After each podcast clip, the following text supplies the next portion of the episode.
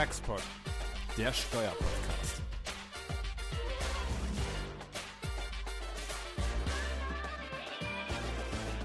Welcome to this uh, new episode of our Taxpod, which is again in English language, because um, this time again we talk about American issues only.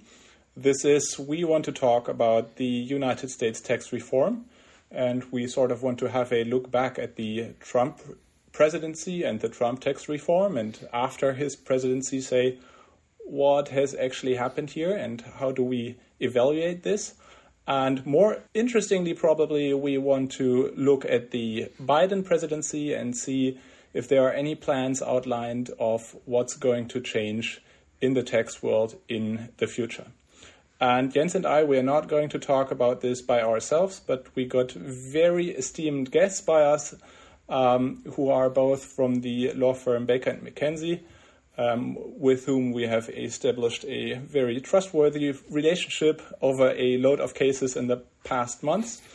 and this is um, Imke Gerdes um, from the New York office of Baker and McKenzie. Hi, Imke. Hi, good afternoon. Thanks for having me. And Alexandra, yes, it's great to have you. And Alexandra Minkovich from the Washington office. Hi, Alexandra. Hi, thank you for having me. And especially Alexandra has a very strong focus on tax policy issues, so we are super glad to have you two here and participate in the tax pod. So with this, I will hand over to Jens. Maybe you can further introduce our, our topic and our guests, maybe even more. And yeah, let's let's start. Yeah, thanks, Götz. And uh, yeah, maybe uh, some more words with regard to our guests. Um, uh, it's uh, it's Imke Imke Gerdes, and uh, actually, we could speak uh, German because Imke is German, but she is working in the US for many, many years and a very experienced lawyer and experienced um, with US tax law. And, uh, and Alexandra, we invited her to, to, to join this tax pod because she worked for the Treasury for many years, I think five years, on the Capitol Hill and responsible for tax policy issues and and now she's still working uh, on this uh, topic. And um, yeah, we are really happy to have you here and uh, yeah to give us your view on um, what happened in the past and what may come in the future after the election. And uh, well, I may start with uh, Donald Trump and his tax reform.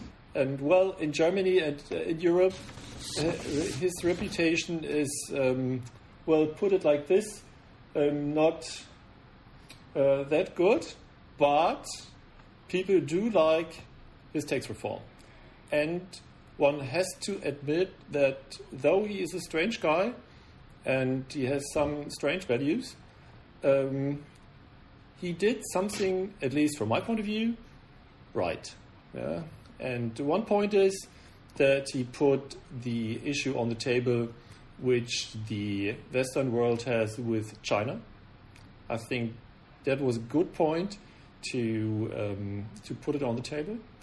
Um, and another point is to yeah to, to make the U.S. more competitive with regard to its tax regime. Yeah, because before the tax reform, the tax rates were really high, and uh, he cut down the tax rates, the corporate income tax rate, especially to 21%, mm-hmm. which had a huge impact from a German perspective on investments from Germany to the US. We have many clients um, who really liked this approach and did even more investment in the US. And um, so that had, I think, a great impact also on the economy in the US. And uh, it's not only the tax rate, yeah, there are uh, some, some more measures, um, uh, these uh, special depreciations and, and, and, and, some more. And um, so I think this is really welcome. And, um, and now the German economy asks so, what may happen after Trump is gone. And, and we know uh, Biden proposed his plans before the election. And um, and well, maybe I, I, I, stop talking now and hand over to you, Imke and, and Alexandra, and maybe you can you can help us with uh, this uh, topic for the future. Yeah, maybe I can jump in just really quickly and then hand over to Alexandra.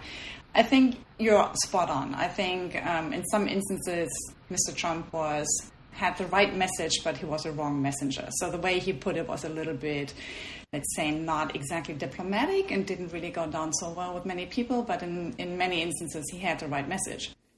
And I think what the TCA, TCJA did, so the tax reform that Trump and his administration brought on the way in 2017, was a very beneficial tax reform for inbound investments. So for any European company that would like to invest in the in the US because of the drop of the tax rate, um, other incentives that were in the TCJA. For the US companies, even though there was a drop in tax rate, the US once again um, kind of reconfirmed how complex US tax law is and how complex US tax law can be because all of these nice features of dropping the tax rate down to 21% were then accompanied by other measures like GILTI, um, which basically broadens the tax base and then increases the tax rate again from a 21% to a much higher rate.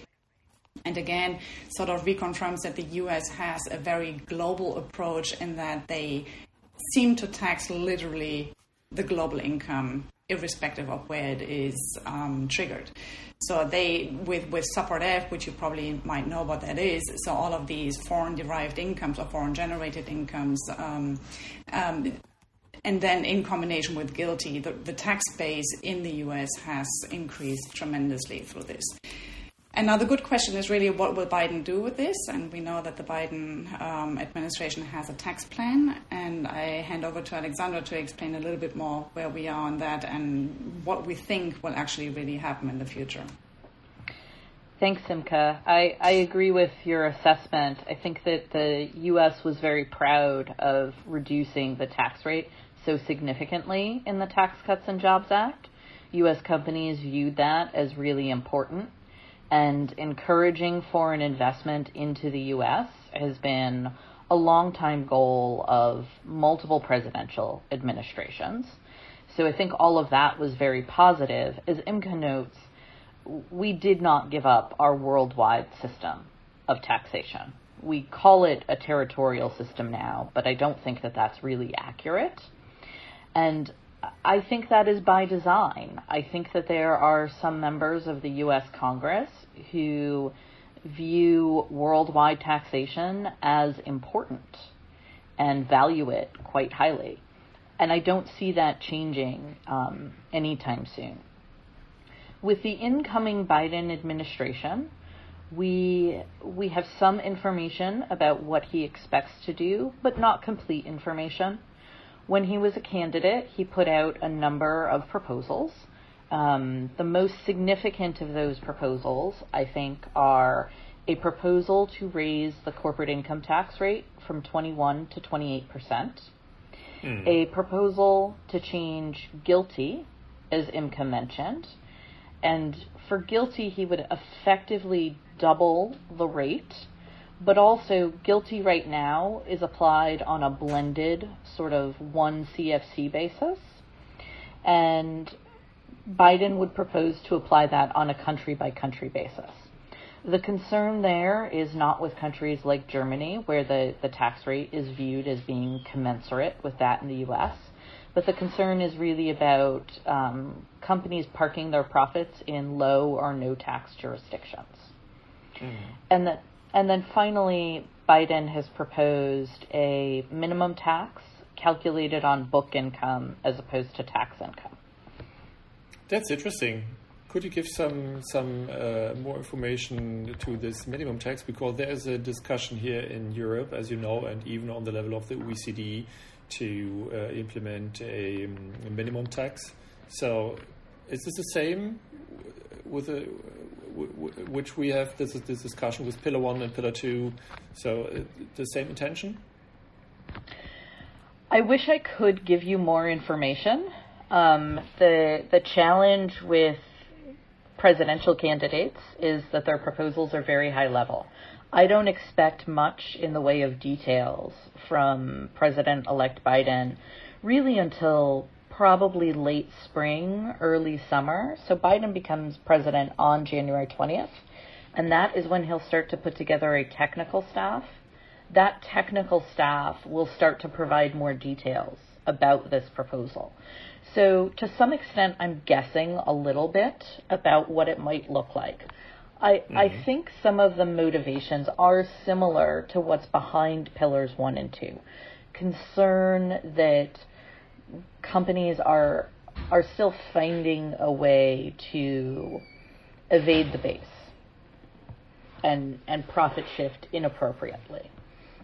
Mm. Having said that, the actual mechanics of how a tax on book income would work as opposed to a tax on income as calculated for tax purposes is not at all clear. The US had a system like this for two or three years in the 1980s it was extraordinarily complicated, and that is a large part of the reason that we got rid of it and just replaced it with a basic corporate alternative minimum tax to make sure that all companies were paying some minimum level of taxation. Of course, the TCJA did away with the alternative minimum tax for corporations in the US. Mm-hmm. That's interesting. Well, one more question with regard to this um, tax rate change, uh, because I think that would have the biggest impact, uh, at least from the outside. Um, so, 21 to 28, does this mean that the state tax will be in the future creditable to the federal income tax, or uh, are there any ideas with regard to this? I don't expect the relationship between state taxes and federal taxes in the United States to change anytime soon. But when we look at the the proposal to raise the corporate income tax rate to 28%, I think what we should really be asking ourselves is whether or not we think that's actually going to happen. And the the key question there is Biden may have proposed that, but it is really he really needs to get the votes in Congress to increase that rate. Mm-hmm. Democrats control the House, but control of the Senate is is still uncertain. Imke, do you want to talk a little bit about the upcoming elections in Georgia and how control of the Senate can impact um, Biden's yeah. ability to get things done? Absolutely. So, as, as you might know, we have um, the U.S. system composes of the um, House of Representatives and then the Senate, right? Um, both houses participate in the legislation, and both part, both houses have an active role in the legislation. As you said, the House of Representatives is currently dominated by the Democrats, so that came out of the last um, election on November 3rd. Um, the Senate election is still a little bit up in the air, and we have a re election in January in the state of Georgia, where two um, Republicans are kind of fighting against two Democrats. And basically, the result of that election will determine who will have the majority in the Senate as of January and as of you know when Biden comes in. So if the Democrats actually win that election in Georgia, then the Democrats would have the majority in the Senate as well, which would make Biden an incredibly potent um, um, president because he would have the backing of the House of Representatives and the Senate while if the Republican candidates win, the Republicans would have the control of the Senate, which would make it very difficult to get legislation really through the Senate. And the reason for that is that legislation is usually introduced by the House of Representatives and then it needs to be confirmed also by the Senate. And as we have seen, if Mitch McConnell is, remains to be the leader, the majority leader, if they win in the in the Senate, he has tremendous power to block legislation, and we know from from past experience that he is not fond of raising corporate income tax rate. He certainly is absolutely not fond of a minimum tax rate, so um, or an alternative minimum tax. So all the topics you just simply you just talked about might actually die on the vine um, with the Senate simply not giving the approval. But then again, there might be some negotiation room, and we know that Biden, as having been a member of the Senate for 20 plus years, he has his alliances in the Senate and he knows how to deal with people in the Senate and he knows how to negotiate with people in the Senate. So there still is some hope that he will actually, or he might be able to get through a couple of those proposals, maybe with some twists and tweaks and maybe with giving in here and gaining there. But um, we hope that it's not going to be such a face off as it used to be under the Trump administration, where the House would simply block certain things and where the Senate would try to march through certain things um, without really regard to anything else. I don't know if you have any other comments on that. so, one additional point I might make is that even if Democrats win both of those Senate races in Georgia, and you have Democrat control of the Senate, that doesn't mean that Biden is going to get everything that he wants. Um, the the members of the U.S. Senate have a, a great deal of autonomy. Many of them are interested in their future political ambitions. There's a, a saying in the U.S. that when a U.S. senator looks in the mirror, they see a future president of the United States. And really? so they are all yes. and so they're often looking for a way to distinguish themselves from their peers, and one way to do that, of course, is to stand out on legislation. So while Biden may prefer a 28% corporate income tax rate, that doesn't mean that all of the Democratic senators are going to agree with him. And if we look at past Democratic um, senators' tax proposals, we do see an increase in the tax rate from, from 21%, but not as high as 28. So Senator Wyden, who is the ranking member of the U.S. Senate Finance Committee and therefore sort of the most senior Democratic senator on tax issues, has proposed multiple tax bills all of which have a rate of about 25%. Senator mm-hmm. Cardin, who's a Democratic senator from my home state of Maryland, who is also um, a very well regarded, very active senator on tax issues, has proposed a 17% corporate income tax rate. And he would couple his with um, a VAT like system, which of course we don't currently have in the United States. Now, I think Senator Cardin is very, very forward looking, and I think that it will be a, a difficult process for the U.S. to impose a VAT. But I, I raise both Senator Cardin and Senator Wyden to suggest that not all Democrats agree with the 28% income tax rate that, that hmm. Biden has proposed. And so companies should pay attention to that proposal, but they should also realize that it is by no means a done deal if Democrats control the Senate.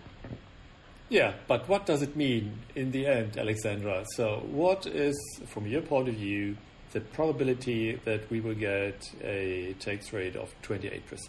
Is, is it more likely than not or not? Oh, no, no, it's definitely not more likely than not. I think it's quite unlikely, actually, that the U.S. get a 28% tax rate. Yeah. I I often joke that I broke my crystal ball in 2016 when Donald Trump was elected president, but that doesn't stop me from making predictions. if if the Democrats take control of the Senate after these two races in Georgia, I think the U.S. corporate income tax rate will probably be raised but I think it'll probably be in the neighborhood of 23 to 25 percent. So one more question. Um, actually, what's the reason for increasing the tax rate? That's really unusual, but what's the reason that Democrats would like to increase the tax rate for companies, which may have a negative impact on the economy? That is a that is a great question. I think that one of the reasons is some Democrats think that Republicans cut the rate too drastically when they cut the rate to 21% in the Tax Cuts and Jobs Act. Part of that is because more of the revenue in the United States comes from the corporate income tax than it does in other countries.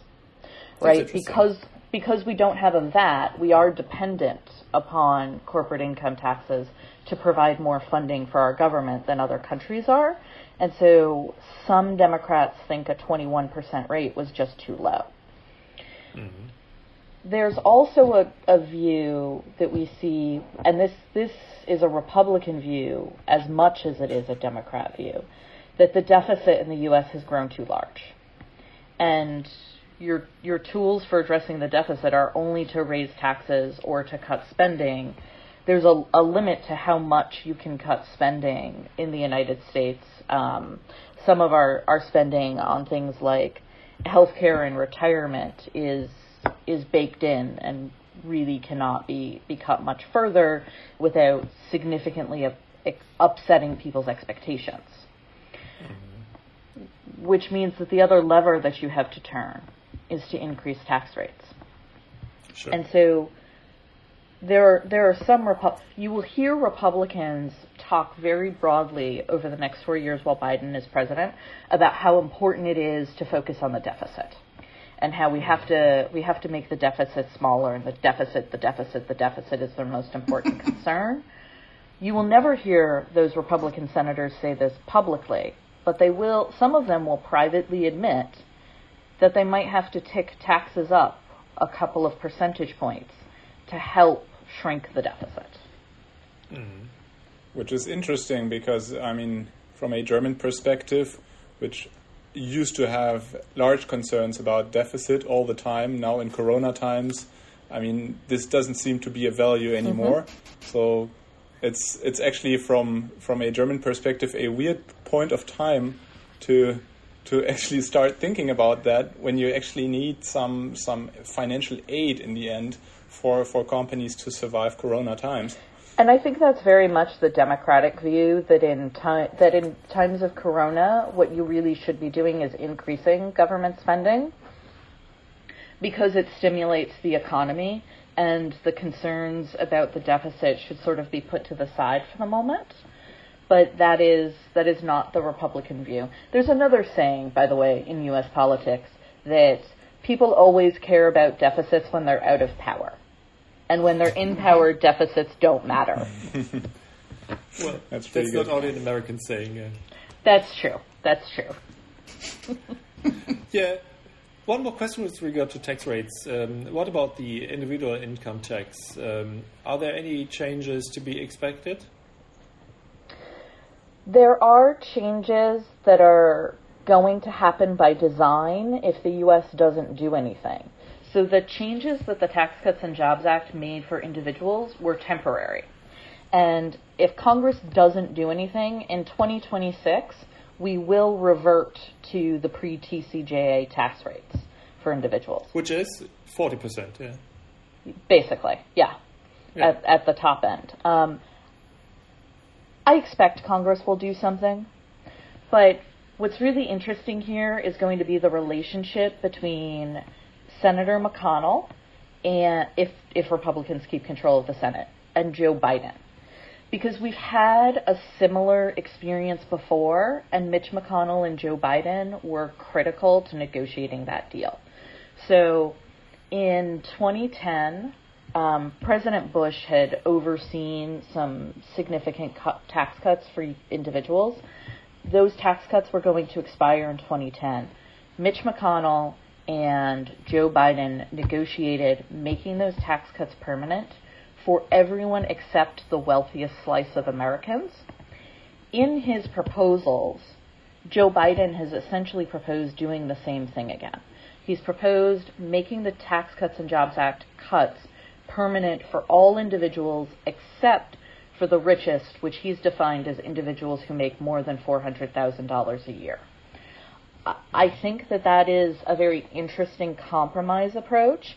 And given the history of negotiations between Mitch McConnell and, and Joe Biden, I, I think there's a possibility that that could happen. Hmm, but I don't think it's going to happen right away. President Biden's number one priority is going to be getting COVID under control. And so I don't see him making tax changes, and I especially do not see him raising tax rates while the economy is still suffering the effects of COVID so starkly, I think we're looking more of a late 2021, 2022 change to tax rates. Mm-hmm. And Imke, I think you mentioned that uh, the uh, legislator is considering to give a tax credit uh, for the state tax. Is this right? For the income well, tax? Yeah, I'm not. I'm not entirely sure if they really consider this, but everybody is hoping for that. So, under the Tax Cuts and Jobs Act, the creditability of state tax for the federal tax um, was abolished. So, pre TCJA, whatever you paid in state income tax were, was creditable to your federal income tax. Um, obviously, reducing your effective tax rate, right, if you combine both. And sure. TCJA limited that to $10,000 a year in state tax which is, in, especially if you look to um, states like New York, just ridiculously low, right? I mean, most people are hit the ten thousand dollars easily and, and pay way above those ten thousand. So people are actually really hoping that this um, credit comes back and that um, there will be legislation introduced to restore this credit or at least um, increase the limits of this credit from 10,000 to a more palpable amount. But um, we, we, we really don't know. I mean, the Biden plan, as far as I know, has nothing really in it on this. But then again, the Biden plan is really only a very short overview is really very rudimentary. It's, it, it, doesn't have really much details of what has come through so far. So it could be that during the negotiation process, perhaps um, where also states will obviously lobby and states will weigh in. And New York is in, incredibly active in trying to get this um, credibility back because they see how the people are suffering. And um, so we, we are kind of cautiously hopeful. At least I am, so that it will come back at some point in time. Um, but we, we actually really don't know. I don't know, Alexandra, if you have any more insight on that. No, not much beyond what you said. You're right. The Biden plan is silent about it. Although I would hope that now that he's in office, we'll hear a little more. Yeah. There are Democrats in the House from New York and New Jersey who, every year since the TCJA was enacted, have introduced legislation to restore that credit. And as someone who also lives in a high tax state, I'm keeping my fingers crossed that they are successful. But we yeah. simply don't know yet. Yeah, we'll see. Well, I yeah, I actually have one one question about these um, changes in the GILTI regime. Um, I mean, it might be a little bit too detailed, but um, from a German perspective, we would always think that President Trump is the one who's tough on foreign policy, and now we get over to to a Biden regime that is sort of softer on especially the European counterparts. Um, and now we we have we see this change in the GILTI regime, which doubles the rate. Mm-hmm. That's that's mm-hmm. correct, I guess. That's right. And and changes the um, measuring GILTI to a country by country basis, mm-hmm. as you said, mm-hmm. which is, I mean, can can be understood as a sort of punishment for low tax countries, isn't it? Because for the first time, um, GILTI can actually has a has an impact on with which countries do you actually deal and which tax rates are applicable in in each country. So this I, this was very surprising for me, and I wondered if maybe Joe Biden is tougher on, on, on these punishing foreign foreign countries than than we thought. I think Joe Biden probably is tougher on foreign countries than some of our foreign counterparts anticipate. When I when I look at what I think is going to happen with OECD discussions and in trade discussions, for example, I think that Joe Biden is going to return to a more normal sort of state of diplomacy. He's going to be much more civil. He's going to participate in in various fora but I don't think substantively his positions are going to be all that different from the Trump administration.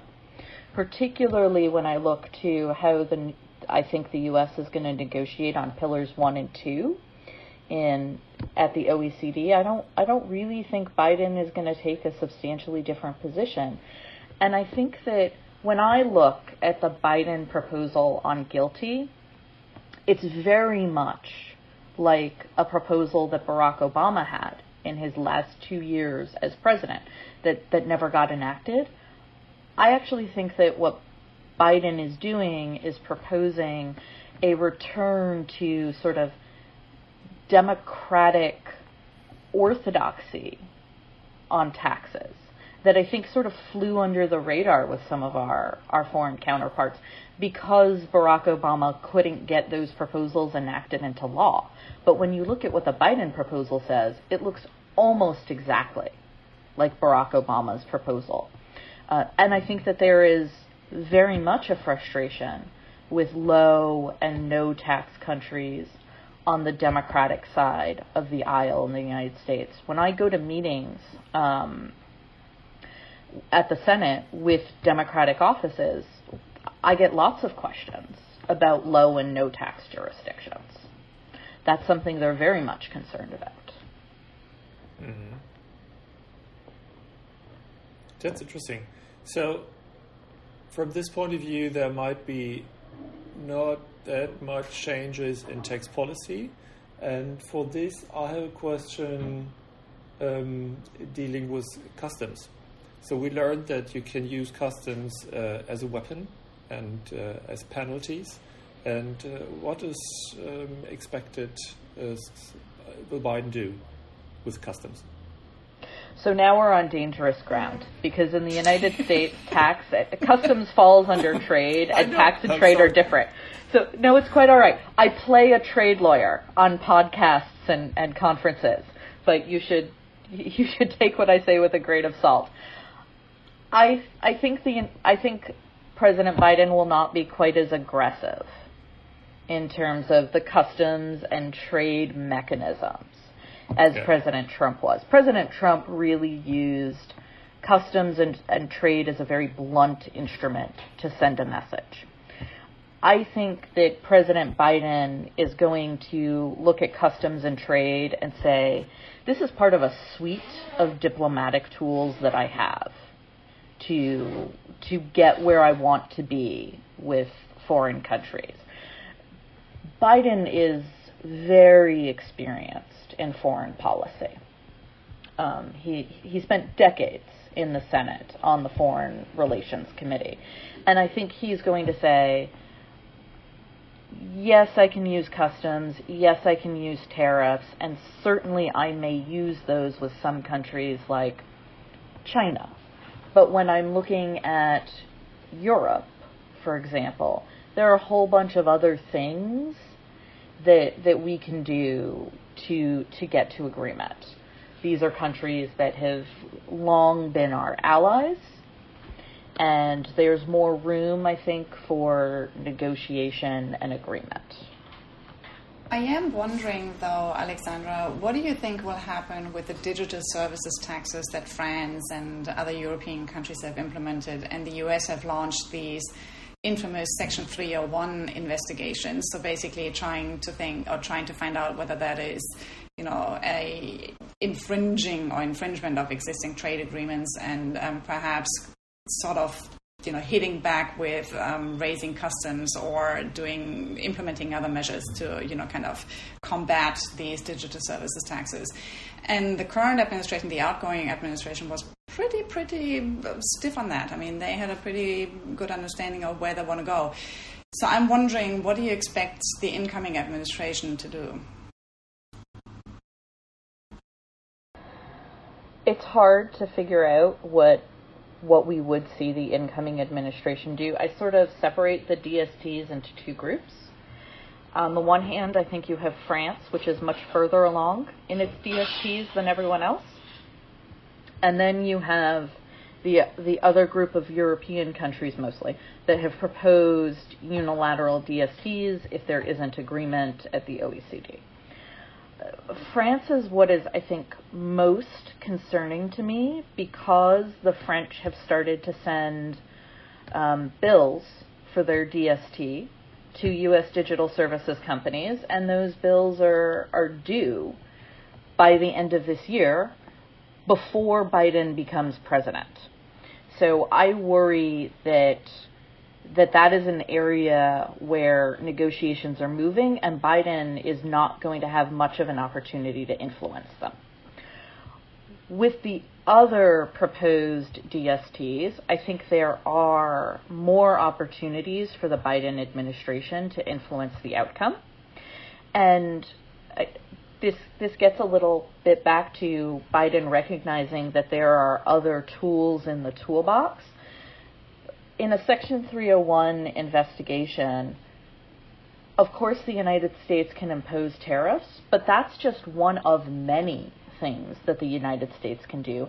And that is really the tool that the Trump administration used over and over and over again. I think we might see a Biden administration look to some of its other tools and say, well, one of the options under a Section 301 investigation is to come to some sort of settlement agreement with a foreign country where they give a little in this industry and we give a little in that industry. Or to impose investment restrictions on the ability of foreign countries, companies to invest in the U.S. in particular industries. The Trump administration has really only used that tool extensively with China. But those are other things, right, where I can see um, more options for negotiation. I think it's also heavily dependent on what winds up happening with the OECD.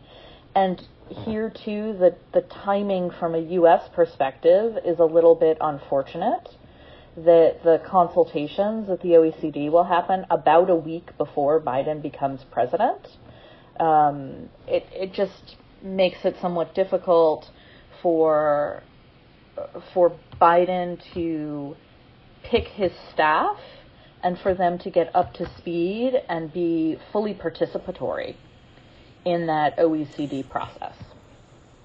Which is interesting because my understanding is that you in the United States you switch staff on a much larger level than we would do that in Germany. So ch- a change of administration means really even even those the treasury is going to be replaced to sort of bottom ranks. I mean, not bottom ranks, of course, but is that true? It's sort of true. It actually isn't um, about politics, although I, I can see why it would look that way outside the United States. So the career civil servants in the United States, the the most of the people who go to the OECD to do negotiations aren't really career civil servants. Those are people like me. They spend three to five years working for the U.S. government and then they go back to private practice. So that often overlaps with the change in a presidential administration.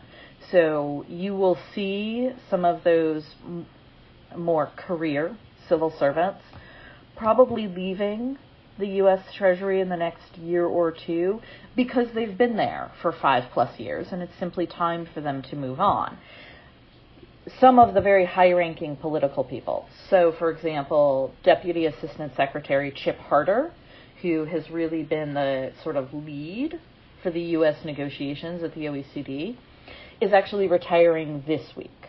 And it's it's quite common for people at Chip Harter's level to leave when the administration changes. That's interesting. Yeah, I have some further questions. Uh, we talked about customs and digital service taxes, or those strange things. So, what about environmental taxes? So, are there any changes to be expected? And what about inheritance and uh, gift tax? Are there also any changes? So, let's start with inheritance and gift tax in his proposals, Biden proposed returning to the the gift tax rate, which was 45% that the U.S. had in 2009, and there's a, a certain amount of wealth that is exempted from tax. The he would propose to drastically reduce that amount that's exempted to three and a half million dollars, which again is what it was in 2009 that is really going to wind up being a big fight in the Senate. I think Democrats will generally support that, and Republicans generally will not. So there, I think we are simply looking to see who has control, and I would expect a, a party line vote on estate and gift taxes. Environmental taxes are really very, very interesting. And here's where I think we can see, we might see a big shift in, in a Biden administration. So Biden has, has proposed to nominate Janet Yellen, who used to be head of the U.S. Federal Reserve, to be his U.S. Treasury Secretary. Now, that doesn't happen automatically. She has to get confirmed by the Senate. I expect that will happen. Janet Yellen is one of the founding members of a group in the United States that has proposed a carbon tax. And, you know, even as recently as a couple of weeks ago, was was speaking publicly about an increased carbon tax. So I think that is something that she would look to champion as Treasury Secretary. It's going to require Congress to get on board. The Biden administration can't do that unilaterally. But I'm already seeing the Biden administration signal that it's going to take a lot of unilateral steps on climate. We see that with announcing that John Kerry will be a special climate envoy and Joe Biden has already said he'll instruct all of his cabinet departments to do as much as they can that's good for the environment through their agencies. So the US government, for example, spends a ton of money. There's a lot you can do through the procurement process. Imagine if the US government decided that all of the vehicles that it owned were going to be electric vehicles instead of gas powered vehicles. Biden hasn't announced that, but that would be a huge shift and huge benefit to the environment. And that's something that the Biden administration can do with, without getting agreement from Congress. Mm. And I expect him to, to take those steps. He's announced that there will be someone who thinks about the climate in each and every government agency and what that agency can do to, to improve things on the climate front. So, yeah, we learned a lot today, I think. Yeah? So maybe the US are implementing a carbon tax, so wouldn't have expected that. But after Tesla, it might make sense. And, and even they think about a VAT, yeah? So, which could make things either easier or not. Yeah, we'll see. But at least for the revenue, it's a good idea. Um, and yeah, I don't know. Uh, Götz, do you have any further questions? I'm really impressed, uh, and, and, and, and thank you so much for this uh, insight. Um, yeah. Absolutely. I don't have any further questions about the future insecurities. well, thank you so much for including me today. This was lots of fun. I really enjoyed it. Thank you so much. Yeah, likewise. That, thank you. Thank you very much for participating. It was really great to hear these deep insights.